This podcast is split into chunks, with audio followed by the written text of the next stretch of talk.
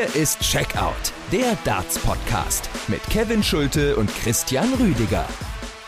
Seid gegrüßt und äh, willkommen zu einer neuen Folge von Checkout, der Darts Podcast, Ausgabe 238 mittlerweile. Danke fürs Einschalten auch heute. Wie immer die Bitte hinterlasst uns gerne gute Bewertungen bei Apple, bei Spotify. Das hilft uns extrem und das wissen wir sehr zu schätzen. Ich bin Kevin Schulte, hallo und ich begrüße natürlich auch heute Christian Rüdiger. Hi. Hallo Kevin, ich grüße dich und alle, die zuhören. Warum erscheint diese Podcast-Folge bereits am Sonntagabend? Das müssen wir zunächst mal erklären, denke ich. Also wir haben auch aufgrund äh, vieler Zuschriften, vor allen Dingen bei Instagram, uns dazu entschieden, der Bitte nach äh, früher Veröffentlichung nachzukommen. Aber nicht nur das, wir haben uns äh, für das altbewährte Konzept einer Sonderfolge in dieser Woche entschieden. Heißt, Checkout gibt es diese Woche nicht nur einmal, sondern zweimal. Das ist sozusagen die reguläre Folge jetzt zum Wochenstart oder in diesem Fall zum Wochenende. Am Donnerstag bringen wir dann aber noch eine Folge zwischendurch raus, auch nochmal zur Qualifying School, da dann mit Interviews und weiteren Hintergründen Hintergründen berichten zur Q-School. Heute gibt es äh, dann eine Folge mit natürlich der Q-School einerseits im Fokus, aber natürlich auch einer ersten Einschätzung des neuen Premier League-Formats, denn darüber, Christian, hatten wir uns jetzt auch schon bilateral per WhatsApp durchaus ein bisschen ausgetauscht und das dürfte gleich vielleicht auch an der einen oder anderen Stelle hitzig werden. Ich freue mich auf jeden Fall schon jetzt auf die Diskussion. So sieht's aus, Kevin. Also die Argumente haben wir beide zurechtgelegt. Wir werden jetzt über, sag ich mal, 50 Prozent der Premier League Enthüllungen sprechen 50 Prozent daher, weil äh, die PDC hatte ja großmundig angekündigt, eine Riesenshow gemacht mit einem Social Media Post. Äh, es wird alles klar gemacht um die Premier League und dann wurde letztendlich nur das Format bekannt gegeben, aber wer daran teilnimmt, Darüber können wir Stand jetzt zum Zeitpunkt der Aufnahme nur mutmaßen. Also, um uns alle nochmal auf den identischen Stand zu bringen, vielleicht nochmal die Eckdaten zum neuen Premier League Format. Es bleibt bei 16 Wochen plus ein Playoff, einen entscheidenden Abend, der in diesem Jahr ja nicht in der O2 in äh, London stattfinden soll, sondern in Newcastle. Auch das ähm, wurde jetzt nicht weiter verändert. Aber das Wichtigste erstmal, man kehrt zurück zum Modell mit acht Spielern. Also keine zehn Spieler mehr, keine neun Spieler plus plus einen Contender, nein, acht Spieler.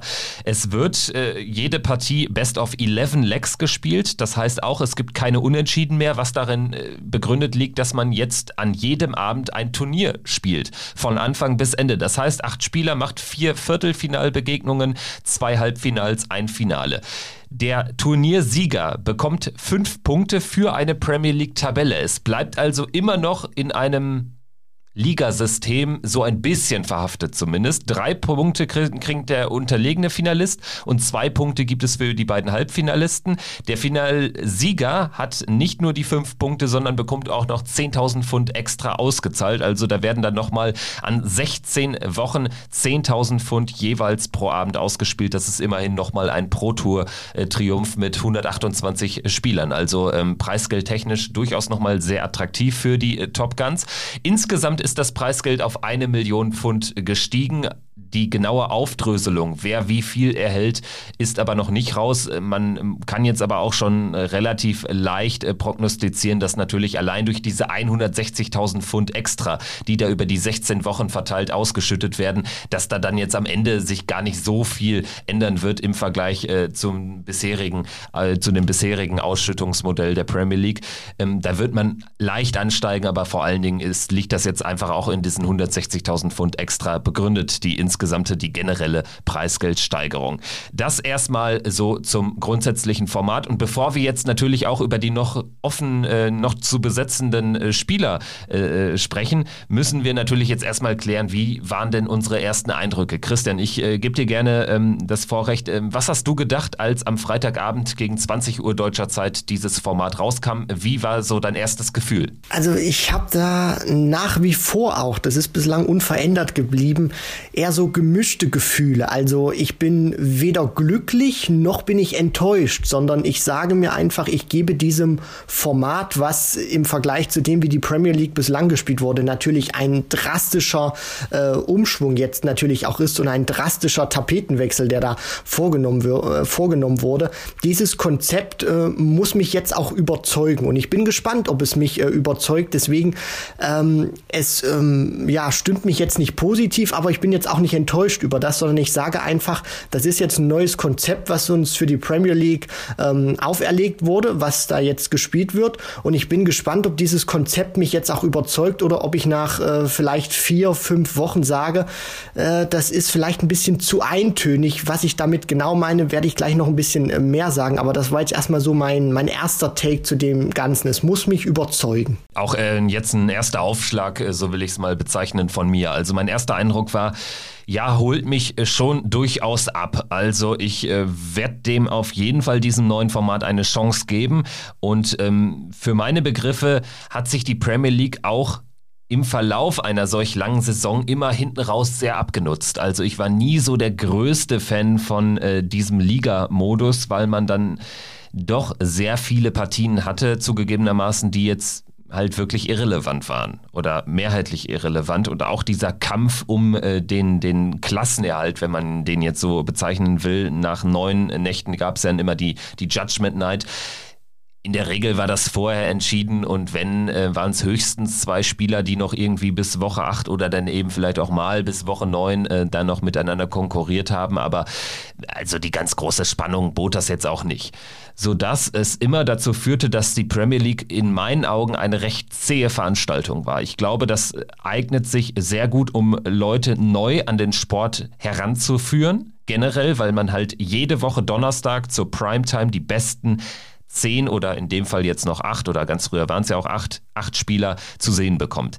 Es eignet sich aber auch, glaube ich, nicht so sehr, um wirklich äh, das bestehende Darts-Publikum weiter zu binden weil jetzt hast du es noch enger gefasst. Jetzt bist du wieder im, im Acht-Spieler-Modus und ob das jetzt dann ein, ein Turnier ist oder ein Ligamodus, ist dann, glaube ich, ab Woche 7, 8, 9 auch wiederum fast egal. Ich glaube, in erster Linie gebe ich dem Ganzen eine Chance und ich glaube, was Frisches tut auch dem Format gut. Das ist jetzt nicht, nicht schlecht, das äh, wieder so ein bisschen aufzudröseln. Aber es ist jetzt auch nicht so, dass ich jetzt hier äh, Jubelschreie äh, vollzogen hätte, also um, um da jetzt erstmal so einen ersten Eindruck ähm, äh, zu geben. Christian, aber ähm, setzt du gerne an, du hast ja auch schon angesprochen, du willst gerne noch ein bisschen mehr dazu sagen und ein bisschen mehr begründen, warum du das Ganze ähm, jetzt auch nicht uneingeschränkt positiv siehst. Richtig, genau, Kevin. Was ich ein wenig enttäuschend finde, ist, ich meine, das ist sicherlich Geschmackssache. Das kann auch bei anderen eine komplett andere Meinung hervorrufen. Das ist jetzt nur so mein Take zu dem Ganzen. Die Premier League ist ja auch immer für mich was Besonderes gewesen, weil es das einzige Turnier im Jahr war, wo du auch unentschieden spielen konntest aufgrund dieses Liga-Formates. Fand ich immer schon auch ein bisschen knackig, dass man auch mal unentschieden sehen konnte und nicht nur dieses ähm, immer Sieg oder Niederlage. Das ist ja auch immer so ein, so ein Merkmal, was sich die PDC auferlegt hat, für jedes Turnier praktisch ihre Besonderheiten zu finden. Grand Slam mit dem Gruppenmodus, der World Grand Prix mit Double In, Double Out, das World Matchplay, wo du eben dieses brutale Rennen auf die Legs hast oder dann die WM, was natürlich im Set-Format gespielt wird mit diesem Sudden, mit dieser Sudden-Death-Regel. So, und hier nimmst du der Premier League vielleicht jetzt auch ein Stück weit dieses Alleinstellungsmerkmal, dass du eben keine ähm, Unentschieden mehr machen kannst oder keine Unentschieden mehr möglich sind und was ich ähm, aktuell noch sehen möchte, wes weshalb ich auch gesagt habe, das Konzept muss mich erst überzeugen, weil du jetzt statt zehn Spielern nur noch acht Spieler hast und du spielst im Prinzip 16 Wochen lang ohne äh, Judgment Night. Das heißt, diese acht Spieler machen das jetzt über 16 Wochen, spielen die immer wieder dieses gleiche Turnier mit sicherlich anderen Auslosungen in diesen äh, Viertelfinals. Ich bin gespannt, ob sich das abnutzen wird oder ob dieser Spannungsfaktor immer wieder gleich bleiben wird. Und was ich auch noch ein bisschen schade finde, ist, dass auf der anderen Seite klar, weil du spielst ein gesamtes Turnier ab einem Viertelfinale eben mit einem Achterfeld, klar kannst du jetzt keine größere Distanz nehmen oder eine, eine kleinere hätte ich auch nicht gut gefunden. Aber ach, ich, ich weiß nicht, vielleicht ist es ein bisschen unglücklich gewählt, so in, so in meiner Sicht der Dinge, weil du jetzt halt dieses ähm, Format hast, Best of Eleven, was du immer standardmäßig spielst. Du spielst es, ich im Prinzip bei 90 Prozent der Turniere mit den Players Championship Turnieren zu Beginn von, von Major Turnieren. Also ich bin gespannt, ob sich das Ganze über die Zeit abnutzt oder ob ich wirklich sage, ich bin in Woche äh, 14, 15 noch genauso ähm, ja elektrisiert oder erwarte diesen Premier League Abend genauso mit Spannung, als ich das noch in Woche 1, Woche 2 oder Woche 3 dann getan habe. Also ich glaube, auch da muss man kategorisieren. Meine erste Einschätzung ist, äh, für die äh, Fans in der Halle ist es auf jeden Fall, auf jeden Fall uneingeschränkt eine Verbesserung, weil es gibt tendenziell nicht nur tendenziell, es gibt faktisch mehr Darts. Klar, die Partien waren vorher ein bisschen länger, aber Best of Eleven ähm, dockt auch relativ nah dann an äh, den äh, bisherigen Spieldistanzen der Premier League an. Da hatte man allerdings eben nur vier oder jetzt eben zuletzt fünf Partien pro Woche. Jetzt hat man sieben bis äh, First to Six. Und man hat natürlich eine andere Dramatik, weil hinten raus dann jetzt nicht irgendwie vielleicht das Gruppenspiel zwischen dem zweiten und siebten folgt und davor das äh, Spiel zwischen dem vierten und fünften und dann spielt noch der siebte gegen den achten, was auch immer, sondern man hat wirklich ein richtiges Finale. Das ist für die Zuschauer in der Halle doch auf jeden Fall besser.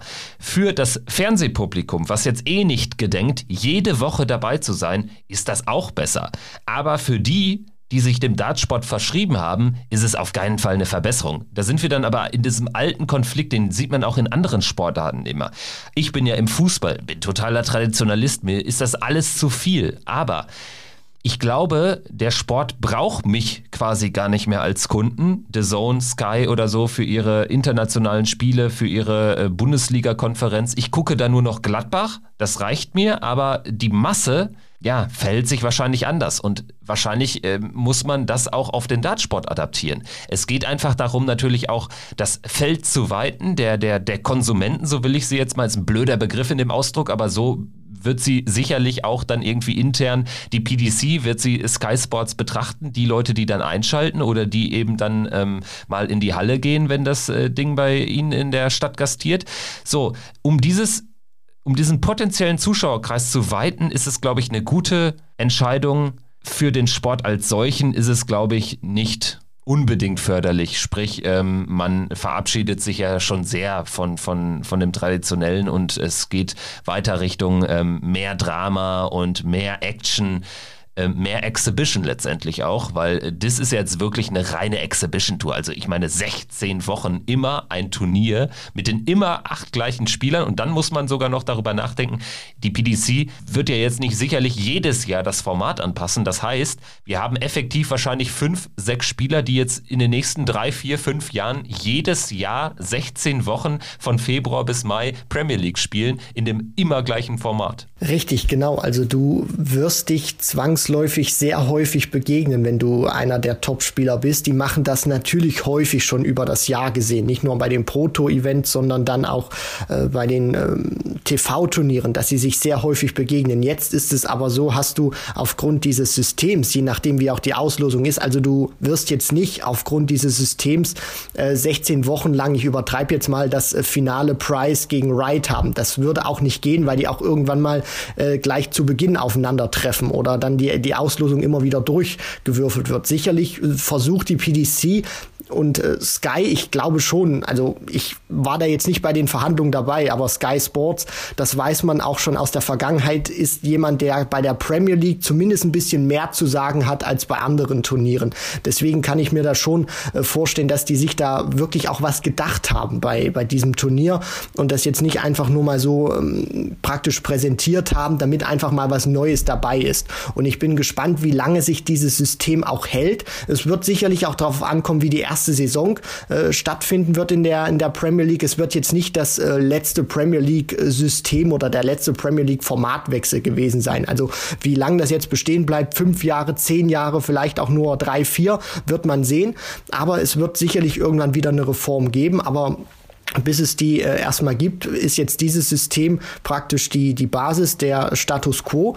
Und ich bin wirklich äh, jetzt sehr gespannt zu sehen, wie die Spieler das auch umsetzen werden, weil die PDC kann ein System festlegen, aber wir wissen auch immer wieder, äh, am Ende entscheiden praktisch im Prinzip die Spieler, die Protagonisten, wie dieses System bei den Fans, bei den Konsumenten ankommt. Ja, und äh, ich denke, das wird äh, sportlich sicherlich laufen. Also das wird äh, ähm, an, an Dramatik gewinnen natürlich, weil es dann eben ein K.O.-Spiel jeweils ist und kein Ligaspiel.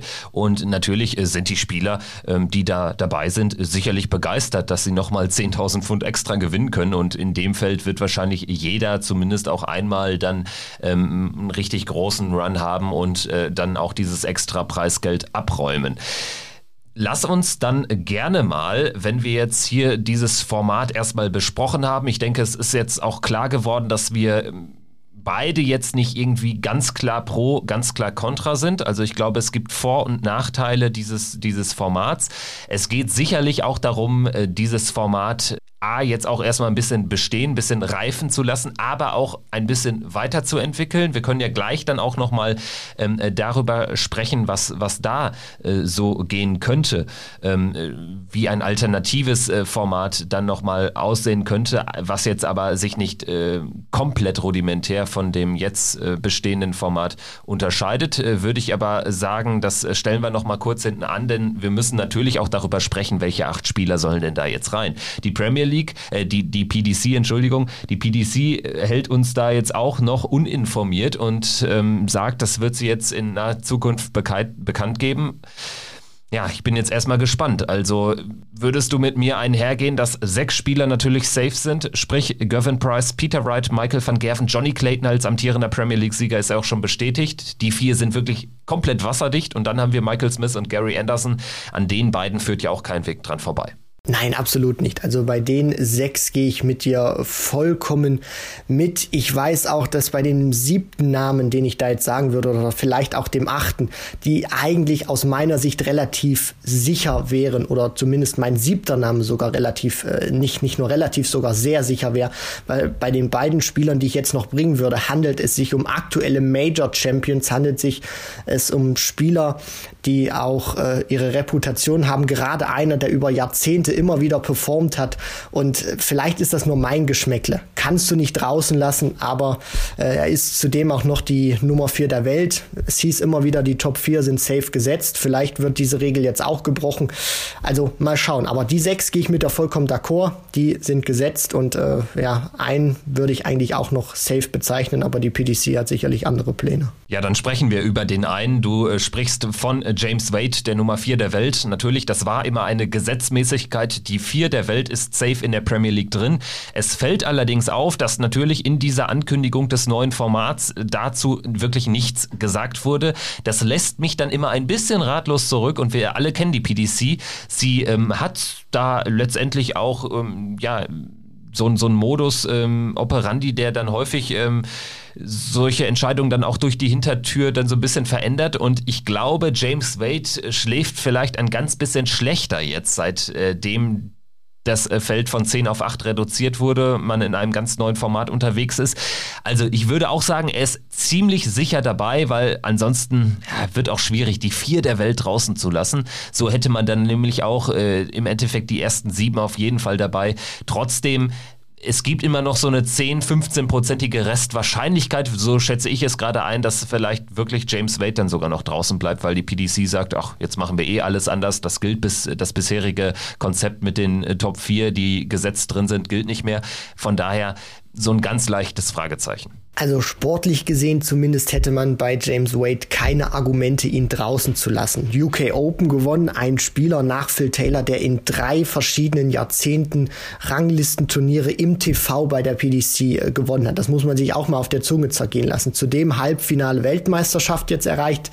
Über die Art und Weise sicherlich kann man drüber streiten, aber da steht letztendlich ein WM-Finale, äh, ein WM-Halbfinale und er ist die Nummer vier der Welt. Also sportlich gesehen hat, hätte man aus meiner Sicht gar keine Argumente Argumente, ihn draußen zu lassen, auch aufgrund seiner Ranglistenposition. Aber wie du schon gesagt hast, äh, die PDC würde sich dann auch sagen, naja, solange wir das nicht aktuell wieder kommuniziert haben, äh, äh, ja, kann man eigentlich nicht sagen, dass die Top 4 der Welt gesetzt sind. Steht ja auch nirgendwo in der Erklärung. Deswegen, und was mich da auch immer noch so ein bisschen grübeln lässt und vielleicht auch so ein bisschen, ja, negativ mich auch schlafen lässt in der Hinsicht ist, dass es bei der Premier League weil ich das Sportliche angerissen habe, nicht immer nur um das Sportliche geht, was die Vergangenheit gezeigt hat. Und genau deshalb glaube ich, gibt es auch dieses kleine Fragezeichen, denn du, du sprichst es richtig an. James Wade äh, hat eine deutlich höhere Konstanz an den Tag gelegt als zum Beispiel ein Michael Smith. Also bei Michael Smith muss man mal klar sagen, spielt vor allen Dingen die WM oder eigentlich nur die WM eine Rolle, aber auch eben die Beliebtheit bei den Fans. Das ist einfach ein sehr attraktiver Spieler, ein, ein sehr dynamischer Spieler und James Wade ist so ein bisschen das Gegenteil. Also ich finde, der fällt im Vergleich zu diesen sechs genannten Namen schon sehr stark ab. Also ich kenne halt nicht so viele Leute, die James Wade mit so viel Werf verteidigen wie du. Und das, auch wenn man es mir vielleicht nicht äh, glauben möchte, ich bin jetzt keiner, der mit einem James Wade-Schal oder einem James Wade-Trikot vor dem TV sitzt, wenn er spielt. Also ich bin da wir wirklich vollkommen weg, ein James Wade-Fan zu sein, aber ich finde einfach seine, seine Leistung fasziniert mich auch immer wieder und dass er fast schon in diesen wichtigen Momenten über Jahrzehnte wie ein Killer agiert auf der Doppel 20, auf der Doppel 10. Davon bin ich wirklich ein sehr großer Liebhaber äh, davon von seinem Spiel. Deswegen, also ich bin kein kein äh, James Wade jünger, aber ich respektiere einfach seine Leistung, was der Kerl seit Jahrzehnten macht, ungemein. Deswegen verteidige ich ihn auch immer wieder, weil ich sage, der Kerl wird für mich zu oft von der PDC ignoriert, beziehungsweise nicht, äh, beziehungsweise nicht wirklich richtig gewürdigt. Und dann äh, fühle ich mich da auch ein bisschen in der Pflicht, ihn auch ein Stück weit äh, zu verteidigen. Ja, auf jeden Fall. Gerade weil wir natürlich auch das Sportliche häufig oder vor allen Dingen in den Fokus rücken. Und da muss man natürlich James Wade nennen als einen der besten Spieler der letzten Jahrzehnte. Dementsprechend gehe ich da am Ende auch mit. Gerade auch, wenn wir jetzt gleich über die Alternativen äh, sprechen. Am Ende komme ich zu der Entscheidung, James Wade muss auch in einem Achter Premier League Format drin sein. Von daher, ich glaube, wir sind da uns dann bei sieben Spielern einig. Wir hatten jetzt viel Diskussion angekündigt. Die gibt's jetzt auch noch, aber tatsächlich ähm, muss man ja mal positiv hervorheben, eigentlich sieben Spieler, da, da gibt's eigentlich nicht viel dran zu rütteln. Das kann man jetzt so sagen, bevor wir jetzt über die ominöse achte Position sprechen. So sieht's aus, Kevin. Und dann würde ich sagen, äh, lass mal den achten Namen äh, beginnen, das Spiel darüber. Ja, genau. Also ich äh, bin erstmal der Meinung, der ganz klaren Meinung, es gibt vier Namen, die dafür theoretisch in Frage kommen. Und da würde ich erst ganz äh, gerne mal äh, Klarheit von dir haben wollen, ob du damit d'accord bist oder ob du wirklich noch irgendeinen anderen aus dem Hut zaubern würdest. Ich spreche von Rob Cross, Dimitri Vandenberg, Jose de Sousa und Fallon Sherrick. Das heißt, wir haben hier die Spieler auf den äh, Plätzen ähm, 8, 9 und 10 und eben Fallon Sherrick, die äh, keine Tourkarte sichert, sichern können, erneut nicht.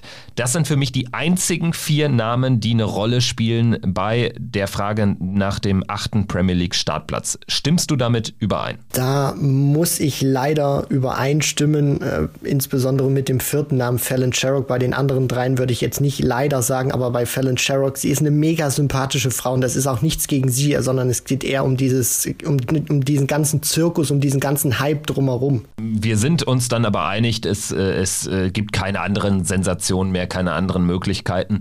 Jetzt wird der ein oder andere sicherlich sagen, Fallon Sherrick, ähm, dass die jetzt überhaupt noch eine Rolle spielt. Seid ihr denn völlig verrückt? Seid ihr denn geisteskrank? Nein, sind wir nicht, denn das basiert auch auf Informationen, die wir haben, dass äh, wirklich weiterhin forciert wird, äh, Fallon Sherrick äh, dieses achte Ticket, dieses goldene Ticket für die Premier League zu geben. Also Sky Sports ist da weiter sehr stark am, am agitieren, kann man sagen. Die PDC würde sich sicherlich auch darauf einlassen, denn am Ende, muss man ja sagen, profitieren natürlich beide Partner. Sky Sports als übertragender Sender und die PDC als solche auch. Ich meine, mit Fallon Sherrick ist halt Geld zu machen. So blöd es einfach klingt, aber das ist so. Sie spielt in einer Liga mit Price Wright van Gerven. Fallon Sherrick ist die Nummer 4, was das betrifft. Das sehe ich auch, wenn ich jetzt für NTV einen Text schreibe. Wenn es um Fallon Sherrick geht, sage ich dir, ist das dartstechnisch eine ne besser gelesene Meldung, als wenn es um Gervin Price geht. Also sie spielt da mit Van Gerven, vielleicht noch Wright, aber eigentlich auch nur mit Van Gerven in einer Liga. Und das muss man sehen. Und das weiß auch die PDC natürlich, wie das ankommt. Aber jetzt äh, ist die Sache so, dass Fallon Sherrick diejenige ist, die nach unseren Informationen mit der Situation sehr stark hadert und da große Bedenken hat. So nach dem Motto, hm, das wird für mich ein Spießrutenlauf, wenn die mich jetzt wirklich da einladen, obwohl ich jetzt bei der Q-School gar nicht performt habe, damit, ähm, ja, am Ende waren es null Punkte, mit null Punkten ausscheide, nicht in die Nähe einer Tourcard gekommen bin bei der WM dann auch dieses bittere Erstrunden aus gegen Steve Beaton. Gut, das war trotzdem eine hochklassige Begegnung, hat auch von der überraschend starken Leistung des Bronzed Adonis dann gelebt, mitgelebt. Aber insgesamt ist das so unsere Information, unsere ähm, Kenntnis zur aktuellen Lage rund um Fallon Sherrick. Sie selbst hat Angst einfach auch vor diesem Abuse, vor diesem Hass, den sie dann auch ähm, äh, bekommen wird. Gerade ähm, was da aktuell schon abgeht in den sozialen Medien. Ich meine, du bist auch ein klarer Gegner dieser Auswahl, falls es so kommen sollte. Aber ähm, es gibt eben Leute, die das nicht so artikulieren, sondern die sie dann mit Hass überschütten. Und das ist ja wirklich ähm, ja, eine Schande, kann man nicht anders sagen. Egal, wie man zu ihr stehen mag oder nicht nicht. Aber das ist erstmal jetzt so unsere Kenntnis äh, zum Stand der Dinge in der Causa Fallon Sherrick und die Premier League. Also auch zu diesem Thema, äh, das geht gar nicht, dieser Hass, der sich dann immer wieder entlädt. Und man muss das auch sagen, das ist äh, nicht nur irgendwie eine Diskussion mit Argumenten, sondern das ist wirklicher Hass, der sich dann entlädt und richtige Beleidigungen, Häme. Das kann einfach nicht sein. Auch in 2022 sollte sowas eigentlich kein Thema sein. Aber es ist nach wie vor immer wieder so, dass sich sowas dann immer wieder entlädt. Und Du hast es schon vollkommen richtig gesagt, Kevin. Ich bin ein Gegner davon, dass Fallon Sherrock in die Premier League 2022 kommt und dort spielt und sich dort mit den besten Spielern der Welt misst. Das hat aber nichts mit der Person Fallon Sherrock zu tun. Wir haben sie interviewt. Das äh, ist auch für, für mich eine unglaublich sympathische Frau, die auch teilweise diesen Hype um sich herum, äh, glaube ich, ist ihr das auch ein Stück weit unangenehm, vielleicht ein bisschen zu viel, aber da, dafür kann sie nichts, sondern das wird ja auch von außerhalb kreiert. Sie ist ein einfach nur eine Frau, die Dart spielen will, die gut Dart spielen will und mit diesen Momenten dann natürlich auch, äh, die sie dann kreiert, wie beim Grand Slam, wie bei der WM vor zwei Jahren, dann natürlich äh, die Medienanstalten, insbesondere Sky Sports Darts, äh, dazu äh, bringt, diesen Hype so sehr zu entfachen. Aber das ist keine Entscheidung, die ich da treffe an der Person Fallon Sherrock, sondern was mir einzig und allein nicht gefällt, das ist dieser Hype und das ist diese Darstellung. Und da muss ich auch ein Stück weit Kritik an Sky Sports Darts Darts üben, weil mir das persönlich nicht so gefällt, wie sie sich ähm, ja in der Hinsicht äh, geben, weil ich finde noch offensichtlicher als zu sagen, wir wollen Fallon Sherrock in der Premier League haben, kannst du es nicht machen, als was da in den vergangenen Tagen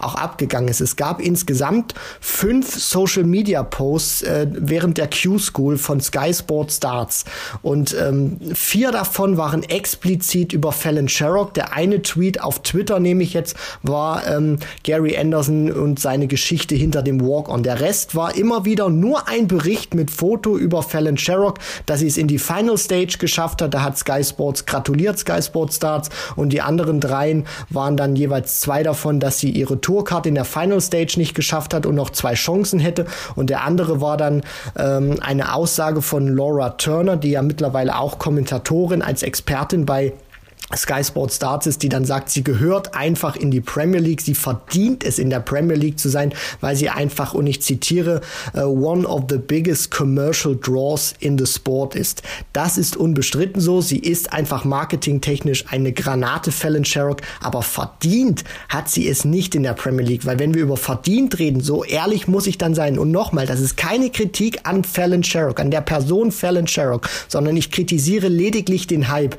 wäre das ein Schlag Schlag ins Gesicht für Spieler wie ein Rob Cross, wie ein Dimitri Vandenberg, wie ein José de Sousa, auch wenn sie vielleicht teilweise nicht, nicht gut gespielt haben, wie Vandenberg oder de Sousa, aber die einfach zu jedem Turnier sich im Jahr auch hingehen, hinfahren, hinreisen, so viel in Kauf nehmen, so viel Entbehrung haben. Fallon Sherrock würde das auch machen, aber sie hat keine Tourkarte und sie ist auch in den vergangenen Jahren immer wieder kläglich gescheitert, klar gescheitert. Das, das muss man auch sagen. Und jemand, der keine Tourcard hat, da kannst kannst du aus meiner Sicht äh, auch wirklich so viel haben darfst du einfach nicht in der Premier League sein. Das ist meine persönliche Meinung zu dem Ganzen und äh, da würde ich jetzt erstmal den Ball wieder rüberspielen, bevor ich mich hier noch zu sehr in Rage rede. Ja, ich würde ganz gerne mit Sky Sports und der Thematik, äh, was die dann so während der Q-School veranstaltet haben, anfangen. Ich würde ganz kurz eine Lanze brechen für äh, die Kollegen dort, weil ich natürlich weiß aus eigener Erfahrung, wie das Geschäft funktioniert. Und ich meine, Fallon Sherrick ist dann eben die Money-Making-Maschine. Ich habe es eben angedeutet. Äh, wenn ich jetzt bei NTV ankomme und sage hier, ich will jetzt hier mal ein Porträt über Mervyn King schreiben, dann fragen sich auch alle, hä, warum das denn? Den kennt doch niemand sage ich, ich will was über Fallon Sherrick machen. Hier, ich äh, schreibe auf, was da in den letzten Wochen und Monaten rund um die Premier League passiert ist und welche Irrungen und Wirrungen es da gab und ähm, dass das Ganze jetzt dazu geführt hat, dass sie jetzt ähm, bei der Q-School aber mal gar nicht performt hat, dann ist das auf jeden Fall ein Klickbringer im Verhältnis zu der angesprochenen King-Geschichte. Das nun mal als, als Beispiel und da muss man die Kollegen auch ein bisschen verstehen, das ist nun mal eben kein öffentlich-rechtliches Programm. Die verdienen ihr Geld Geld letztlich dann mit, mit Klicks, äh, mit, mit Werbung. Und dementsprechend finde ich das schwierig, das so hart zu kritisieren, beziehungsweise ja, man kann natürlich dann auch mal, man muss natürlich da immer eine ausgewogene Berichterstattung an den Tag legen, aber wir wissen auch, Darts ist doch, es ist in erster Linie auch ein Showgeschäft. Ich meine, wir, wir sprechen hier über, über keine Verbandsstruktur, wir sprechen über eine Firma, ähnlich wie das im, im Boxen läuft letztendlich, die den gesamten relevanten, werberelevanten Markt beherrscht. Jetzt mal abgesehen von, von äh, den paar Events, die dann jetzt vielleicht in Zukunft bei Eurosport ähm, WDF-seitig ausgetragen werden, aber 99,9 Prozent Darts ist verbunden mit der PDC und das ist einfach eine, eine Geldmaschinerie. Und äh, dementsprechend will ich da nun mal für Verständnis werben. Zweiter Punkt, dann diese Geschichte rund um Laura Turner. Ich finde auch, dass sie einfach dieses Statement hätte abbrechen sollen an den Zeitpunkt, dass, äh, wo sie sagt, Fallon Sherrick ist eine der ähm, äh, kommerziell wichtigsten und größten Spielerinnen des Sports. Da 100% Zustimmung, aber warum man es deshalb alleine deshalb verdient, in das Feld der besten acht Spieler aufgenommen zu werden, das ist mir schleierhaft. Hat sie natürlich nicht. Ich meine jetzt, wenn man rein die Zahlen sich anschaut, ist sie jetzt nicht unter den, dann müsste sie sogar die Top 200 der PDC-Welt verpasst haben. Wenn man jetzt mal die 128 Tourkartenbesitzer sowieso über sie rankt, dann ist sie in, in der ähm, Rangliste der UK Q School weithin zu finden. Das heißt, sie ist nicht unter den Top 200 aktuell. Dementsprechend, ähm, ja, Rob Cross sind ja dann, Dimitri Vandenberg, Josse de Sousa sind ja dann die besten Beispiele für Spieler, die sich dann verarscht äh, vorkommen äh, können. Aber auch so Spieler wie eben der angesprochene Mervyn King werden sich auch äh, sagen, hier, ich bin seit, weiß ich nicht, seit 35 Jahren auf dem Circuit, seit 20 äh, Jahren in den Top 20 der Welt so ungefähr und ähm, über mich wird quasi nicht mal nachgedacht. Das äh, wäre dann mein Take zu der Geschichte. Deswegen ein bisschen Zustimmung, ein bisschen Kritik, auch ähm, ein bisschen, ein bisschen Kontra. Aber ich denke, so können wir die Diskussion auch jetzt noch ein bisschen weiterführen. Was ich halt jetzt auch während dieser Q-School schade fand, ist, dass sich alles auf Fallon Sherrock in Bezug auf Sky Sports Starts wirklich alles auf Fallon Sherrock konzentriert hat und äh, die Fans auch in den Kommentaren immer wieder zurecht gefragt haben, Sky Sports, es ist auch schön und gut, dass ihr Fallon Sherrock ähm, auch in den Vordergrund stellt. Wir wissen auch, dass ihr sie gerne vermarkten möchtet, dass, dass ihr auch ein großer Fan von ihr seid aufgrund dessen, was sie geschafft hat. Aber es gibt auch noch andere Spieler und ich frage mich zum Beispiel bei einer Lisa Ashton, die in der Q-School eine deutlich relevantere Rolle gespielt hat, dann auch in der Final Stage sich da auch Punkte ähm, ergattert hat. Lisa Ashton ist auch eine Dame, die aus meiner Sicht zu wenig Würdigung dann er erfährt. Und ich finde einfach, natürlich kann man diese Berichte machen und kann man das auch posten. Aber warum? Ich meine, da, da bricht man sich kein Zacken aus der Krone, auch mal andere dann zu würdigen, wie eine Lisa Ashton, die einfach in diesem Hype komplett untergeht, wo man auch sagen kann, hier, die hat eine tolle Q-School auch trotzdem gespielt für, für ihre Verhältnisse, hat gekämpft, war bis zum letzten Tag wirklich ähm, auch richtig gut dabei und äh, hat alles versucht und dann auch andere Spieler noch mal ein bisschen zu würdigen. Also da würde man sich kein Zacken aus der Krone brechen, auch zu sagen, hier, es gibt auch noch andere Spieler. Und ich glaube, das ist eigentlich nur das Hauptthema, was den was den Fans oder den Zuschauern, sage ich mal so, so ein bisschen stört, die diesen Hype nicht 100% mittragen, dass sie einfach sagen, wir haben nichts dagegen, wenn ihr über Fallon Sherrock berichtet, wenn ihr auch sagt, das ist äh, die Dame, die wir wirklich auch am, am wirtschaftlichsten besser ähm, vermarkten können als alle anderen Spieler, aber bitte vergesst den Rest auch nicht, weil die sind auch da, die arbeiten genauso hart und die verdienen es auch, zumindest mal erwähnt zu werden. Was man natürlich auch beachten muss, der Otto Normal, Sky Sports, Darts, Facebook, äh, Abonnent äh, oder der, der Leser letztendlich, ich glaube, der kennt so viele andere gar nicht. Natürlich auch deshalb, ne, aber der will, glaube ich, dann explizit auch natürlich dann etwas über Fallon Sherrick lesen, denn ich bin mir sicher, die Klickzahlen sind bei ihr deutlich höher. Ja, man hat auch einen Auftrag für, ein, ähm, für einen Gesamtüberblick, sicherlich auch als Privatmedium auf jeden Fall. Aber man äh, muss halt ähm, diese, diese Dynamik der Medienwelt beachten, glaube ich, ähm, bei, bei der Kritik. Und ich glaube nicht, dass irgendwie diejenigen, die dann ähm, fachkundig versiert irgendwie einen Kommentar dazu ablassen, ob bei Twitter oder bei Facebook, dass die wirklich relevant sind.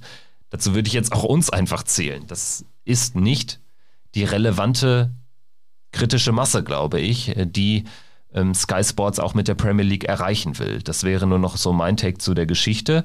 Und ähm, ich würde sagen, wir haben jetzt so ein bisschen Argumente ausgetauscht. Ich muss auch einmal an der Stelle erwähnen, ich bin jetzt auch kein Befürworter davon, dass Fallon Sherrick unbedingt da rein muss. Ich werbe nur für ein bisschen Verständnis, auch jetzt ohne Tourkarte. Ich glaube, man hätte sehr gute Argumente gehabt, wenn sie mindestens die zweite Runde bei der WM erreicht hätte. Wenn sie in dieses Duell mit Price gekommen wäre in Runde 3, dann wäre sie auf jeden Fall dabei gewesen. Ich glaube auch ohne Tourkarte. Man hätte jetzt allerdings auch noch gute Argumente gehabt, wenn sie jetzt irgendwie bravourös mit einem Tagessieg oder mit irgendwie vielen Punkten die äh, Tourkarte sich geholt hätte, auch ohne dann einen WM-Erfolg in diesem Jahr gelandet zu, habt, äh, gelandet, äh, zu haben. Also das wäre, glaube ich, dann trotzdem am Ende im Gesamtpaket wahrscheinlich sogar ausreichend gewesen. Kann man kritisieren, aber es wäre natürlich weniger äh, Kritikpotenzial da, als es jetzt der Fall wäre, wenn sie tatsächlich reinrutscht. Nochmal, Unsere Information ist, dass man weiter forciert, sie da in dieses äh, Feld zu stellen. Unsere Information ist aber auch, Fallon Sherrick selbst ist damit aktuell nicht glücklich und hadert sehr stark. Also wir sind gespannt, wie sich das Ganze entwickelt und wir können jetzt nochmal eine Prognose abgeben. Was erwartest denn du, Christian? Ähm, ich denke, bei James Wade sind wir uns am Ende einig, da spricht am Ende einfach wenig gegen ihn, aber wer wird denn der achte Teilnehmer oder in dem Fall äh, von Fallon Sherrick die achte Teilnehmerin. Was tippst du? Ja, also ich würde normalerweise gehen mit Rob Cross, klar, als äh, European Champion zuletzt auch aufsteigende Form gehabt. Aber wenn es nicht Rob Cross wird, dann würde mir auch kein anderer mehr einfallen. Also Dimitri Vandenberg, José de Sousa haben dann über das Jahr gesehen zu wenig Argumente aus meiner Sicht gesammelt. Sicherlich hier und da mal ein gutes Ergebnis gemacht, wie Dimitri zum Beispiel auch mit dem Finale World Matchplay, was heraussticht, oder de Sousa als ähm, äh, Finalist der letztjährigen Premier League.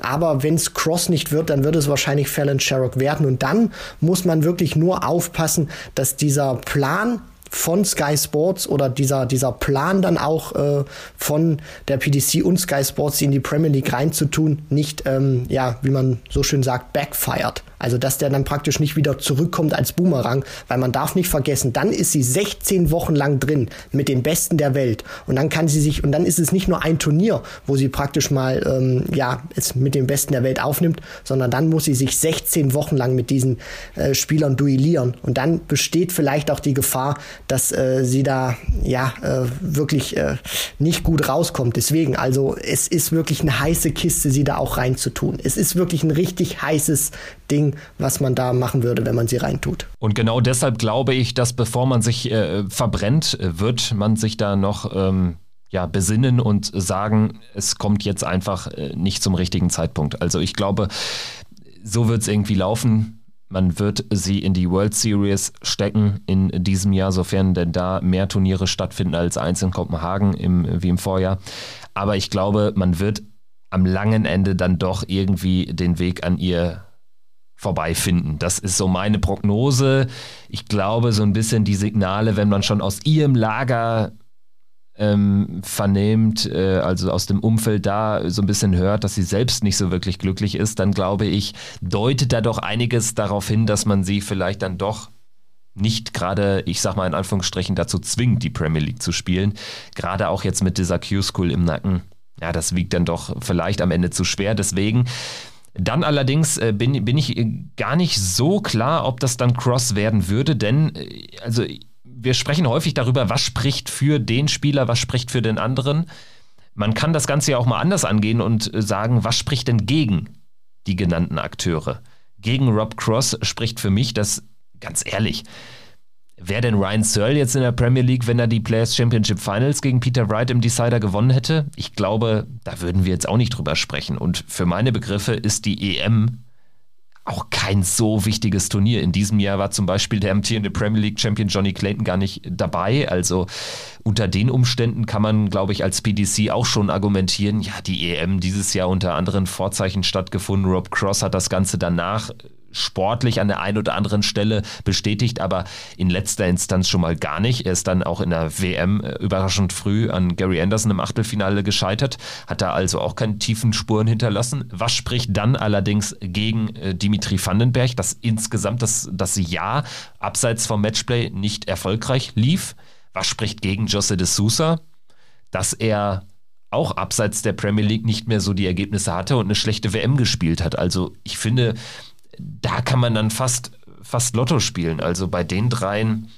Pff, dann, dann, dann spricht sogar gegen Rob Cross sogar noch ein bisschen mehr, weil er im Vergleich zu den anderen beiden den mit Abstand geringsten Entertainment-Faktor bietet.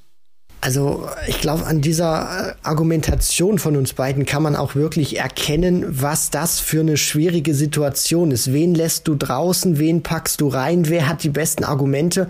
Weil im Prinzip ist es immer so. Es, es ist egal, wen du da jetzt reinwirfst. Egal, ob es Sherrock ist, ob es Cross ist, De Sousa oder Vandenberg. Es wird wahrscheinlich einer dieser vier Namen werden es wird auf jeden Fall Diskussionen geben. Einige finden es gut, andere nicht. Und äh, ich glaube, wie du auch schon richtig gesagt hast, Kevin, Sky Sports oder ähm, der PDC, äh, die werden das dann nicht so äh, sehr daran ihre Entscheidung ausrichten, wie der ein oder andere Fan das findet oder vielleicht die Mehrheit der äh, Kommentarspalten da gefüllt ist. Deswegen, es wird eine richtig äh, spannende Sache zu sehen, wer da wirklich noch reinkommt. Und eine allerletzte Frage zum Thema Premier League, die würde ich auch ganz gerne nochmal hier in die Diskussion geben. Und zwar, gäbe es denn jetzt hier noch Verbesserungspotenzial, wenn man dieses Format aber erstmal als gesetzt ansieht? Ich sage ja, denn die PDC hat eine große Chance vertan. Sie würde mehrere Probleme lösen, indem sie einfach nicht jede Woche die gleichen acht Spieler ranlassen würde, indem sie die Premier League auf 16 ausgeweitet hätte. Das wäre mein Vorschlag an die PDC jetzt. Da sollte man in Richtung des nächsten Jahres nochmal drüber nachdenken, ob das nicht eine Möglichkeit wäre. Ich denke, es gäbe genügend Spieler, die man da einladen könnte. Man könnte ohne Zweifel Fallon Sherrick dann reinnehmen.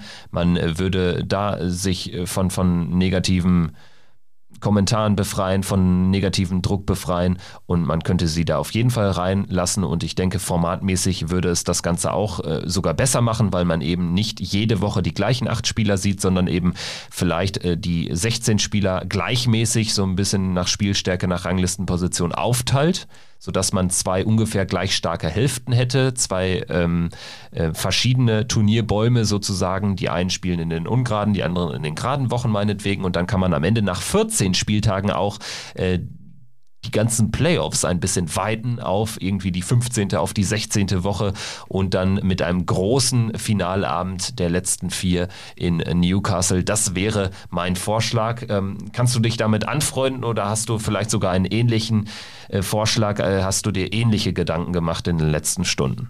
Ich bin tatsächlich in so eine ähnliche Richtung mal gegangen, gerade auch weil jetzt die Playoffs gerade stattfinden in der National Football League, äh, dass man es vielleicht so ein Stück weit äh, aufteilt in zwei Conferences. Hört sich jetzt vielleicht ein bisschen blöd an oder vielleicht auch ein bisschen äh, zu sehr englisch jetzt für unseren Dart, äh, deutschen Podcast, dass man eben sagt, man nimmt da, keine Ahnung, in jede Conference sechs beziehungsweise acht Spieler und lässt dann, wie du schon richtig gesagt hast, äh, diese, diese eine Gruppe, also eine Conference in den geraden Wochen antreten antreten und die andere Conference in den ungeraden Wochen. Das heißt, somit hast du dann trotzdem eine gewisse Art von Spielen. Wenn, wenn du sechs Teilnehmer nimmst pro Conference, hast du fünf Spiele pro Abend. Wenn du dann ähm, das eben mit den, mit den acht äh, Spielern nimmst, erhöht sich noch mal ein bisschen die Anzahl, aber bleibt trotzdem noch im Rahmen, wenn du meinetwegen Best of 11 äh, spielst oder dann eben sagst äh, Best of äh, 12, wo du eben noch ein Unentschieden erreichen kannst. Also 6-6 ist dann äh, Grenze.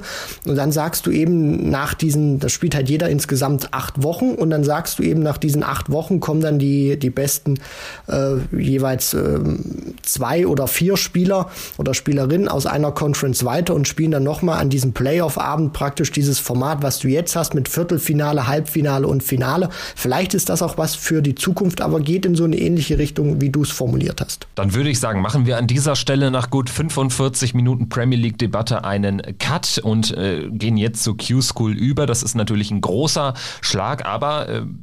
Ihr merkt aber jetzt schon an der Länge der Folge, wenn wir jetzt noch eine große Q-School-Übersicht bringen würden, dann würde dieses äh, Format heute komplett gesprengt. Auch deshalb haben wir uns einfach entschieden, dann ähm, die, die ganzen Interviews, die wir geführt haben im Rahmen, im Nachgang der Q-School, dass wir die dann eben bringen am Donnerstag in einer weiteren Folge, in einer Sonderfolge und jetzt eben nur mal kurz eine Übersicht liefern über diejenigen, die sich äh, vor allen Dingen die Tourkarte gesichert haben, jetzt sprechen.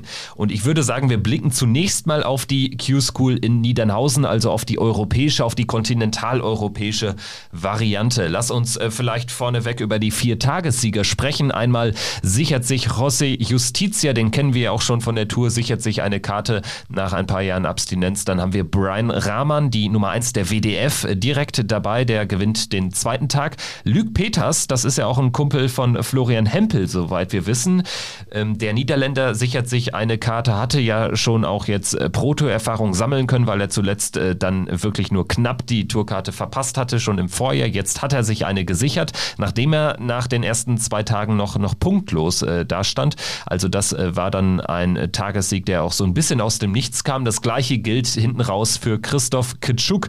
Der Pole ist zurück auf der Tour und ist am Ende, das kann ich auch schon vorne wegnehmen, der einzige Spieler aus äh, dem kontinentaleuropäischen Raum, der sich nach zwei Jahren die Tour Tourkarte direkt im Folgejahr wieder hat zurücksichern können waren auf jeden Fall sehr interessante ähm, Tagessieger mit José Justicia, einer, der die Tourkarten mal hatte, der sich auch mal eine schöne Scharmütze mit Adrian Lewis geliefert hat, äh, geliefert hat. Auf der Pro Tour kann man auch noch mal äh, schön sich nach äh, anschauen auf äh, YouTube. Sehr unterhaltsame Szenen damals gewesen. Dann hast du auch mit Brian äh, Rahman und Luke Peters auch äh, zwei Spieler, die für Dartspieler noch sehr, sehr jung sind. Mit Christoph Kutschuk auch einen Erfahrenen, der es direkt wieder geschafft hat. Also so im Prinzip den den, Martin Schindler-Move gemacht hat. Zwar jetzt nicht in dieser ganz großen Dominanz, wie Shindy das im vergangenen Jahr geschafft hat, aber auch hier finde ich wieder ein guter Mix dabei zwischen erfahrenen Leuten, die auch schon sehr lange spielen und zwischen äh, jungen Spielern, die vielleicht jetzt auch ein Stück weit ihre Karriere noch ein bisschen mehr antreiben können aufgrund der Tourcard. Ja, und vor allen Dingen Brian Rahman äh, hat ja jetzt auch schon gezeigt, außerhalb der PDC, dass er da echt was, was äh, Gutes ans Oki bringen kann. Das ist sicherlich auch so einer, ähm, den man dann durchaus auch äh, ja, bei einer WM erwartet. Also äh, das würde mich dann schon überraschen, wenn er die dann über die Pro Tour verpassen würde. Luc Peters aber auch ein Spieler, der vielleicht einen ähnlichen Weg gehen kann wie Florian Hempel, wer weiß. Sprechen wir dann jetzt über diejenigen elf Spieler, die sich eine Karte über die Order of Merit, über diese Punkterangliste haben sichern können. Und da sticht natürlich mit Mario van den Bogarde ein Belgier, ein weiterer Belgier heraus, der wirklich äh, im Prinzip schon nach Tag 1 fast nicht mehr zu verdrängen war, vor allen Dingen nach Tag 2 dann allerdings so weit vorne lag, dass er eigentlich schon hätte nach Hause fahren können. Am Ende sind es zwölf Punkte und ein riesiger Vorsprung vor dem Rest. Mario van den Bogarde, ein erfahrener Spieler, den wir auch von der BDO-WM kennen. Ich denke, auch das ist einer, der durchaus gefährlich werden kann. Hat auch ein 3-Dart-Average von über 90 gespielt, jetzt über äh, die vier Tage in der Final Stage. Also das zeigt auch, dass er für Konstanz äh, steht. So sieht's aus. Ich meine, zwölf Punkte, damit hat er vier mehr als der zweite Jules van Dongen, zu dem wir auch gleich noch kommen werden. Er hat sehr überzeugt mit seiner Konstanz, nicht nur von den Punkten, die er geholt hat, sondern auch äh, von den Averages, die er gespielt hat. Und jetzt muss man natürlich schauen. Ich meine, jetzt haben die Spieler praktisch erstmal das gemacht, was sie äh, machen wollten, sich eine Tourkarte sichern. Und jetzt muss man dann auch eben sehen, wie sie sich in diesem PDC-Kosmos ähm, praktisch zurechtfinden werden, wie dann auch äh, Mario van den Bogerde äh, auftreten wird. Aber zumindest hat jetzt erstmal diese Q-School Lust bei ihm auf mehr geweckt und man kann sicherlich jetzt auch ähm, ein bisschen interessierter auf den Namen schauen, wenn man sich die Players Championship Turniere angucken wird, seinen Namen liest und dann mal auch guckt, ob er diese Form bestätigen kann. Dann äh, mache ich einfach mal weiter mit äh, Jules van Dongen. Du hast ihn gerade schon angesprochen. Der äh, steht hier auf Rang 2 in der Rangliste mit acht Punkten und die hat er an nur drei Tagen eingespielt. Er hat dann gesagt, weil er schon qualifiziert war, er spielt den vierten Tag nicht. Finde ich übrigens respektabel, finde ich gut, weil er dadurch auch nicht den Turnierverlauf an dem letzten und entscheidenden Tag der Q-School verfälscht. Äh, Jules van Dongen, das klingt niederländisch, ist es auch. Der Mann ist vor ein paar Jahren übergesiedelt in die USA und tritt deshalb auch mit US-amerikanischer Flagge an, ist also jetzt neben Danny Baggish der zweite Amerikaner auf dem Circuit und hat damit de facto schon ein World Cup-Ticket sicher. Also ähm, die Tourkarte gewonnen und damit auch äh, jetzt de facto äh, das Major-Ticket für den World Cup in der Tasche. Jules van Dongen, äh, sicherlich auch ein Name, der die Tour bereichern wird, vor allen Dingen auch, weil er mit US-amerikanischer Flagge aufläuft. Das finde ich immer ganz, ganz cool, wenn äh, der Circuit auch da internationaler wird von Jahr zu Jahr.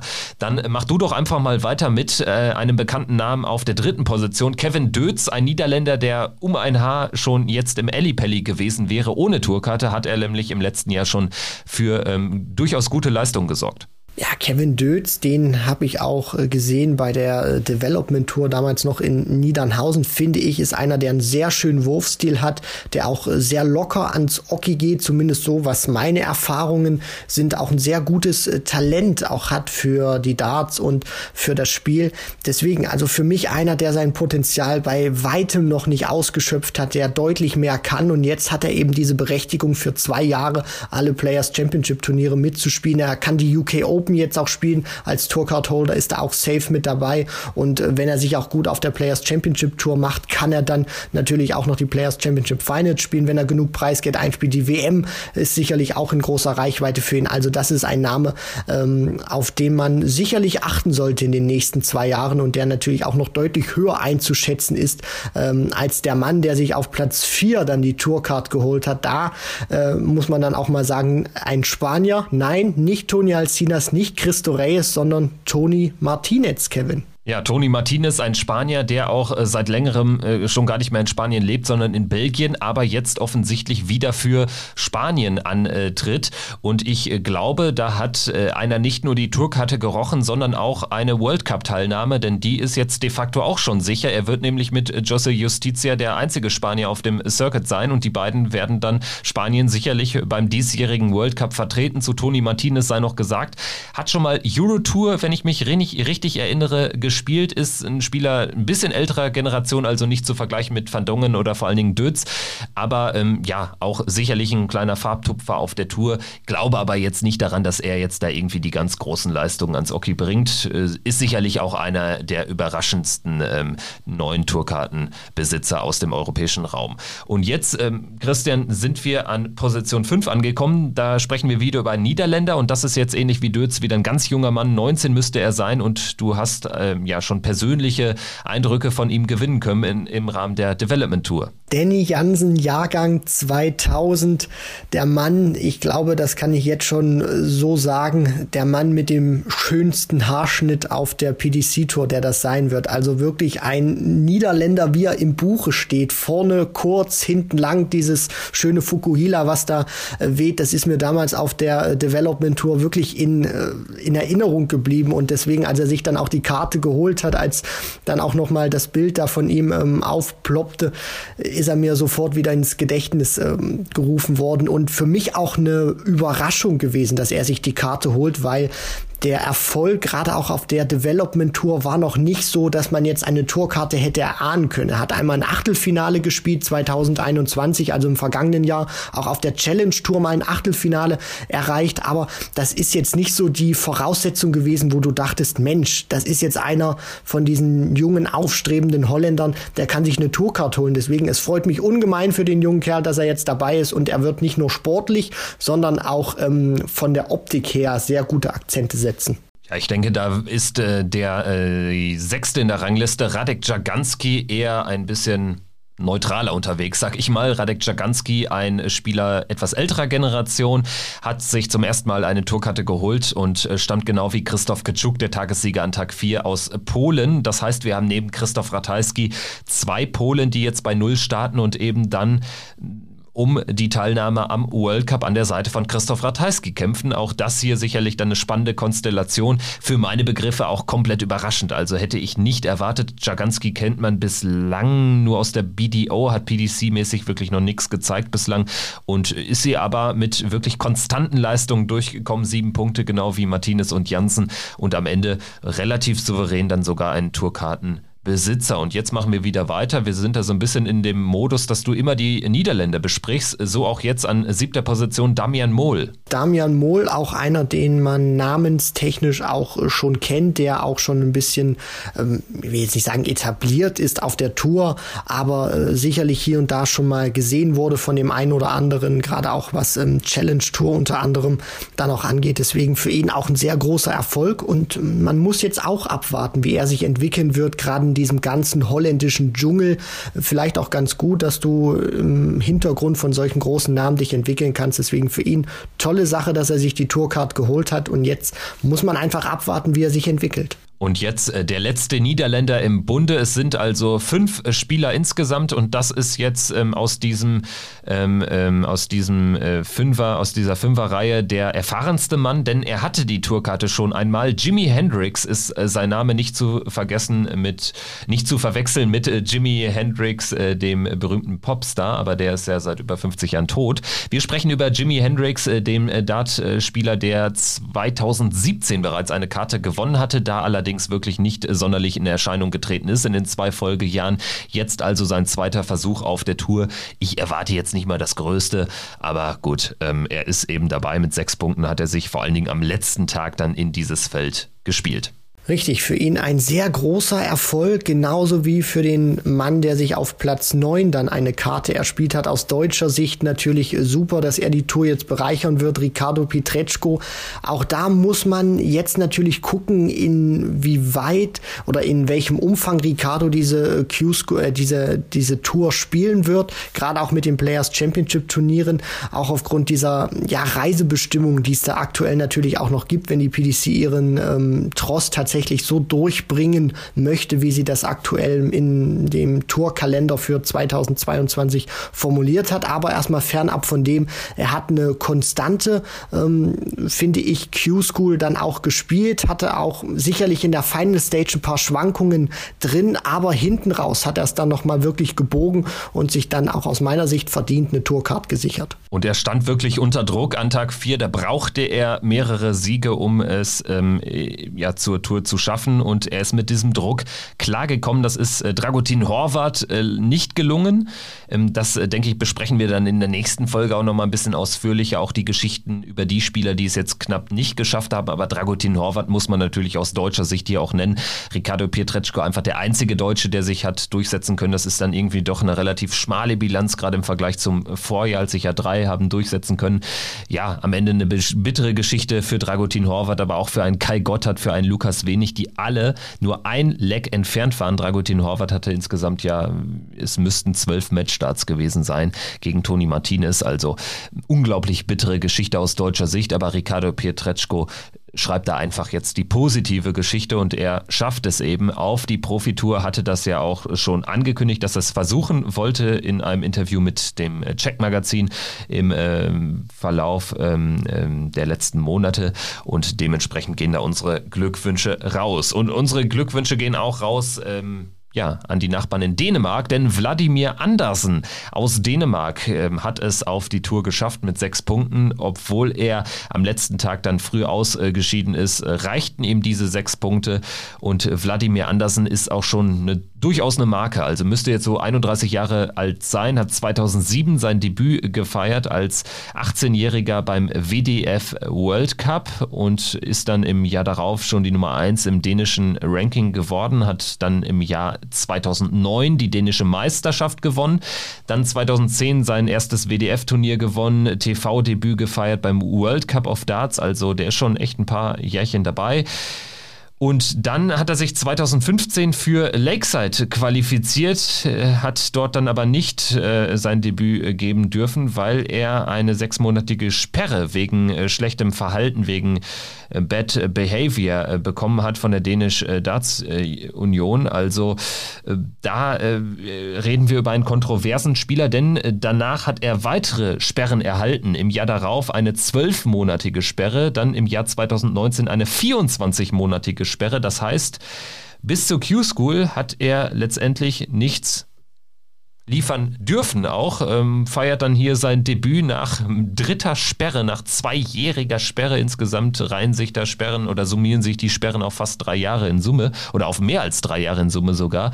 Und dementsprechend ähm, ist es auch echt verrückt, dass er sich jetzt hier aus der Versenkung heraus wieder anmeldet. Und ich bin gespannt, was wir von ihm so auch an Kontroversitäten erleben werden in den nächsten zwei Jahren scheint ein äh, kleiner Rüpel zu sein am Oki, um das jetzt mal vorsichtig auszudrücken. Ich erwarte jetzt persönlich von ihm nicht allzu viel, beziehungsweise keine Wunderdinge, hat gezeigt, auch ein Spieler schon mit sehr viel Erfahrung aufgrund seines noch jungen Alters, muss man sicherlich auch so äh, formulieren, als Dartspieler.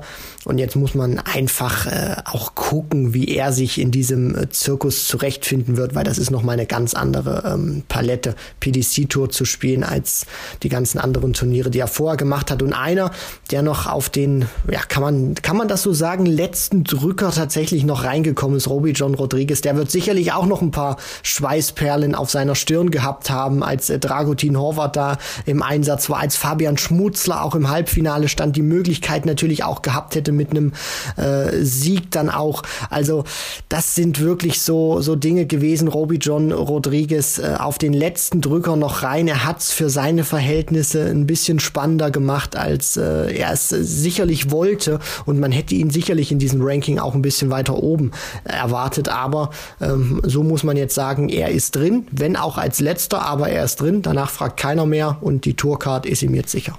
Ja, im letzten Jahr auf bitterste Art und Weise sehr knapp ausgeschieden. Jetzt hat er es auf die denkbar dramatischste Art und Weise so gerade reingeschafft. Drei Lecks liegt er am Ende vor Patrick äh, van den Bochart aus den Niederlanden. Ähm, ebenfalls nur aufgrund der ähm, besseren Leckdifferenz liegt er vor Lukas Wenig, vor Dragutin Horvath, vor Kai Gotthard, vor Patrick Maat und vor Dirk Telnekes.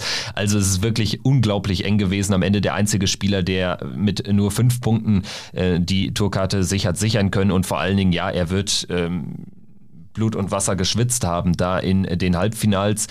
Schmutzler hätte ihn übertrumpfen können mit einem Erfolg aufgrund der Leckdifferenz. Der hat es dann nicht geschafft gegen Christoph Kaczuk. Und vor allen Dingen Dragutin Horvath, der hat unglaublich viele Chancen, ein Dutzend Chancen zum Match gegen Toni Martinez. Von daher, ich denke, Roby John ähm, steht so ein bisschen in der Schuld des Spaniers. Da wird vielleicht die ein oder andere Pizza im Verlauf der nächsten zwei Jahre ausgegeben werden am Rande der Pro Tour. Aber gut, es äh, freut mich dann doch am Ende auch natürlich für Roby John, weil er es einfach verdient hat, glaube ich. Er hat jetzt sehr viel investiert, auch ohne Tourkarte, ein tolles Jahr gespielt mit über 40.000 Pfund. Auch bei der WM hat er äh, gezeigt, was er leisten kann. Also ist auf jeden Fall ein Spieler, der dann sich auch für das eine oder andere Major wird qualifizieren können. Das erwarte ich einfach von ihm im Vergleich zu einigen anderen, die sich jetzt die Tourkarte haben sichern können. Gut, dann würde ich sagen, äh, werfen wir jetzt noch einen kurzen Blick auf die UK-Variante der Q-School und äh, da fällt zunächst erstmal auf, dass sich vor allen Dingen ja mehrheitlich die alten Granden durchgesetzt haben. Also da gibt es sehr viele bekannte Namen, die wir zurück auf der Tour begrüßen dürfen. Ich fange mal an mit den ersten beiden äh, Tagessiegern, James Wilson und Darren Webster, die äh, direkt sich die Tourkarte wieder zurückholen. Das äh, war jetzt auch nicht so hausgemacht. Gerade bei Darren Webster, da war qualitativ echt wenig los in den vergangenen Monaten, bei James Wilson auch. Aber freut mich für Sie persönlich, dass wir Sie wieder auf der Tour sehen. Das sind ja auch Spieler, die beide schon ja, in den Top 20 waren.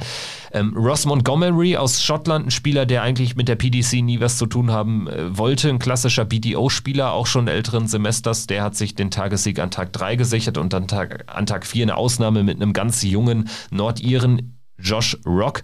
Aber ähm, ja, es fällt schon auf, dass hier der Altersschnitt deutlich nach oben getrieben wird durch die UK-Variante der Q-School. Aber vielleicht auch ein bisschen Charme, vielleicht auch nochmal so der letzte Vorstoß dieser etwas äh, älteren Garde mit James Wilson, mit Darren Webster, wo man auch gerade Darren Webster vielleicht nicht unbedingt erwartet hätte, dass der, ich meine, der war vor zwei Jahren, das muss man sich auch mal vorstellen, bei der WM 2020 war das noch ein gesetzter Spieler in den Top 32 und jetzt muss der zur Q-School antreten, Ross Montgomery, da bin ich auch mal wirklich sehr gespannt zu sehen, was äh, Ross the Boss da machen wird und Josh Rock, also für den ist das einfach Bonus. Der kann das jetzt die zwei Jahre wirklich vollkommen frei genießen. Aber dann auch über diese Order of Merit, da muss man ja auch sagen, das hört ja nicht nur auf bei den Tagessiegern mit James Wilson, Darren Webster, Ross Montgomery, sondern wen ich da auch noch ein bisschen finde, äh, Kevin Burness, Richie Burnett, ich meine Scott Waits kann man vielleicht mit Abstrichen schon auch schon ein bisschen dazu zählen, weil er etwas ähm, älteren Semesters ist oder beziehungsweise nicht, nicht vom Alter her, aber von der Erfahrung auch schon, wie lange er dabei ist.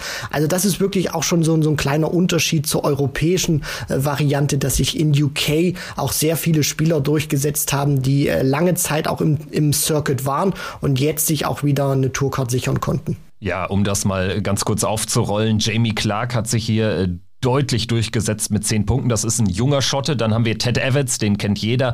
Der hat sich die Karte auch direkt zurückgeholt. Auch noch ein ganz junger Mann, amtierender ähm, World Youth Champion. Dann haben wir äh, Connor Scott, das ist auch ein junger Engländer, der zum ersten Mal die Karte geholt hat. Und dann kommen eben diese alten Granten Burnett, Burness und Waits. Also Richie Burnett ist natürlich auch eine lustige Geschichte, dass wir da jetzt ähm, zweimal den Prince of Wales auf der Tour haben, nachdem Louis Williams, der WM-Erstrundengegner oder Zweitrundengegner von Gabriel Clemens, nachdem der ja seinen äh, Spitznamen hat annehmen dürfen. Jetzt haben wir zweimal äh, den Prince of Wales, einmal das Original und einmal die Kopie. Kevin Burness, ähm, Mann, der nie großartig was gezeigt hat, der allerdings genau wie Burnett auch ähm, die World Senior Starts Championship hätte ähm, äh, spielen äh, können jetzt, hat sich dafür qualifiziert, aber das wird jetzt mit Tourkarte natürlich nicht gehen. Scott Waits, ein Mann, der eben auch direkt wieder zurück auf der Tour ist, hatte ja als 66. der Order of Merit auch nur ganz knapp ähm, die Tourkarte dann verpasst nach der WM. Und dann haben wir einen Spieler, über den ich auch noch ganz gerne sprechen wollen würde, mit Nathan Rafferty, ein Nordire, wo wir, glaube ich, alle froh sind, dass der die Karte hat, ähnlich wie bei Roby John. Das ist einfach ein Spieler, von dem wir auch sehr viel erwarten können. Sehr talentierter Spieler. Ähm, denke, einer, der auch äh, dann wirklich äh, seine Spuren ähm, zeigen wird auf der Tour. Da bin ich auch fest davon überzeugt, gerade weil er jetzt auch diese Sicherheit hat, mit den zwei Jahren wirklich jedes Players Championship Turnier theoretisch auch spielen zu können. Ob das dann auch äh, realistisch ist, muss man immer abwarten, aber einer, der sehr viel mitnehmen wird, auch in diesen zwei Jahren, der auch äh, sehr oft unterwegs war in den vergangenen Jahren auf der Development Tour, Challenge Tour sich natürlich auch versucht hatte immer wieder, weil er die Q-School gespielt hat. Und dahinter dann auch einer, hinter Nathan Rafferty, äh, zwar schon ein bisschen älter, aber man kann ihn sicherlich immer noch zum etwas jüngeren Semester zählen. Dann äh, mit Cameron Menzies. Äh, für ihn freut's mich auch persönlich. Also da wird sicherlich auch, auch aufgrund dessen, dass äh, Fallon Sherrock zwar die Tourcard verpasst hat, aber im Hause Sherrock, weil er ist ja der Partner von Fallon Sherrock, eine, eine kleine Party vielleicht zumindest äh, gefeiert worden sein. Und es hat sich auch gezeigt, dass äh, Cameron Menzies sich dann auch die Tourcard holen kann oder was alles möglich ist, wenn er es immer rechtzeitig ans Board schafft und mal äh, die Toilettenpausen auch äh, rechtzeitig taktieren kann. Ein Spieler mit äh, sehr vielen lustigen Geschichten in petto. Also wir erinnern uns alle noch, müsste bei den UK Open gewesen sein, als er dann da ähm, timed out wurde, als er halt nicht rechtzeitig zu seinem nächsten Spiel kam, weil er auf Toilette saß. Es gibt aber noch, noch äh, weitere ähnlicher Geschichten. Also ja, Cameron Menzies ist wirklich eine Erscheinung, lustiger Typ. Äh, bin gespannt, was er zeigen kann. Haben wir ihn ja auch schon beim äh, Grand Slam gesehen in der Vergangenheit. Ähm, sicherlich auch ein Spieler, der an einem guten Tag auch mal weit gehen kann im Rahmen von der Pro Tour. Jetzt aber auch keiner, der jetzt das Rad neu erfunden äh, hat. Ne? Also bin mal gespannt. Ist aber auch ein Spieler, der jetzt einfach mit einem langen Anlauf endlich wieder auf der Tour ist. Dann haben wir John O'Shea, das ist der ähm, Spieler aus äh, der BDO, ein Ire, der sicherlich ähm, ja jetzt auch zu Recht auf der Tour ist, der glaube ich jetzt auch schon über die letzten Jahre gezeigt hat, was er für einen Standard spielen kann, ist nicht verwandt oder verschwägert mit dem Ex-United-Innenverteidiger John O'Shea und auch nicht äh, verwandt dürfte er sein oder korrigiere mich mit Tony O'Shea, der BDO-Legende? Also ist mir jetzt zumindest in der Hinsicht nicht bekannt, aber ihr werdet das vielleicht. Zumal Tony O'Shea ein Engländer ist, ne? Fällt mir gerade auf. Richtig, ja. genau. Also da müsste schon ein bisschen was in der äh, Geschichte des Namens O'Shea äh, im Stammbaum passiert sein, damit die beiden tatsächlich irgendwie verwandt oder verschwägert wären. Aber John O'Shea hat 2019, das muss man noch erwähnen, das World Masters gewonnen. Das äh, war so sein größter Erfolg. Und jetzt ähm, hat er es dann eben auf äh, die PDC-Tour geschafft mit einem 90er Average über die vier Finaltage verteilt. Äh, insgesamt auch zeigt das, dass er da auch durchaus echt ein guter Spieler, ein passabler Spieler ist. Dann machen wir weiter mit George Killington. Das ist auch noch ein jüngerer Mann. Der hatte die Tourkarte schon vor ein paar Jahren, hat da aber überhaupt nichts gerissen. Und das wundert mich auch eher, dass wir ihn wiedersehen sehen, aber eben auch schon dann bekannter Name. Ein weiterer sehr bekannter Name ist Mickey Menzel, der äh, sich direkt die Karte wieder zurückholt, wo es auch mal danach aussah, als würde er die Q-School gar nicht spielen. Dann hat er sie jetzt doch gespielt und ist äh, direkt auf der Tour wieder am Start. Ähm, ja, steht jetzt auch nicht für, für für Spektakel, um es mal positiv auszudrücken. Und dann haben wir einen weiteren bekannten Namen mit Nick Fulwell, ein Engländer, der vor ein paar Jahren schon auf der Tour war. Der ist jetzt nach ein paar Jahren Abstinenz wieder dabei. Und letzter im Bunde, der einzige mit fünf Punkten, der so ein bisschen den Roby gemacht hat und sich äh, die Tourcard erzittert hat. Äh, Sean Wilkinson, ein Engländer, für mich ein unbeschriebenes Blatt, aber insgesamt fällt halt auf, ähm, bei den äh, neuen Tourkartenbesitzern, da sind sehr viele altbekannte Namen dabei und sehr viele Namen, die wir auch schon kennen aus vergangenen Jahren. Und der Mix äh, gefällt mir dann doch auch relativ gut, auch in UK. Du hast dann mit John, äh, mit äh, Sean Wilkinson auch einer, wo, das muss man so ehrlich sagen, eine echte Überraschung war war, dass er sich die Tourcard holen konnte. Dann hast du mit Nick Fulwell Hero, so ist sein Spitzname, auch wirklich noch einen der älteren Garde, Jahrgang 69. Also da äh, sieht man auch wirklich, äh, dass es nie zu spät ist, gerade auch im Darts. Ähm, hatte unter anderem auch schon mal 2013 äh, Nick Fulwell ein Achtelfinale auf der European Tour erreicht, bei der European Darts Trophy. Auf der Challenge Tour konnte er schon drei Turniersiege einheimsen. Auch auf der Pro Tour war das, man glaubt es kaum, aber das war auch mal ein Runner-up gewesen 2012. Also jährt sich dann auch mittlerweile dann äh, in diesem Jahr zum zehnten Mal. Also da muss man auch wirklich sagen, alte Granden, junge Gesichter, aufstrebende Gesichter, echte Überraschungen. Also die Q-School hat eigentlich alles wieder im Petto gehabt. Das Einzige, was fehlt, würde ich sagen, ist Internationalität. Also wir haben jetzt ausnahmslos äh, Spieler aus Großbritannien oder aus Irland haben durchgehen sehen äh, bei äh, der UKQ School. Also das finde ich ein bisschen schade, denn so ein Diogo Portela ist nur ganz knapp gescheitert, der Brasilianer, oder auch ein Leonard Gates oder Danny Lorby. Also die hätte ich schon gerne auf der Tour gesehen. Haupai Puha, ähm, der, der Neuseeländer. Ben Robb ist sogar schon in der First Stage gescheitert. Ähm, ja, also das fehlt so ein bisschen. Das wäre so der einzige Kritikpunkt, falls man davon sprechen kann. Aber gut, insgesamt auf jeden Fall sicherlich wieder der ein oder andere vielversprechende und vor allen Dingen der ein oder andere altbekannte Name dabei. Christian, ich würde sagen, wir machen weiter am Donnerstag mit einer weiteren Folge, wo wir dann nochmal über die Q-School sprechen, auch mit dem ein oder anderen Gast. Äh, da könnt ihr euch schon mal drauf freuen. Äh, wir werden auch über die Kuriositäten der Q-School sprechen. Auch da kleiner Teaser, 73 Dartleck in Niedernhausen. So viel dazu. Christian, ich freue mich drauf und ähm, euch, liebe Hörerinnen und Hörern, sei gesagt, danke, dass ihr eingeschaltet habt und wir würden uns freuen, euch dann auch am Donnerstag wieder begrüßen zu dürfen. So sieht's aus. Ich sag schon mal an meiner Stelle, macht's gut, bis zum nächsten Mal. Wir freuen uns. In diesem Sinne, bis dahin macht's gut. Ciao.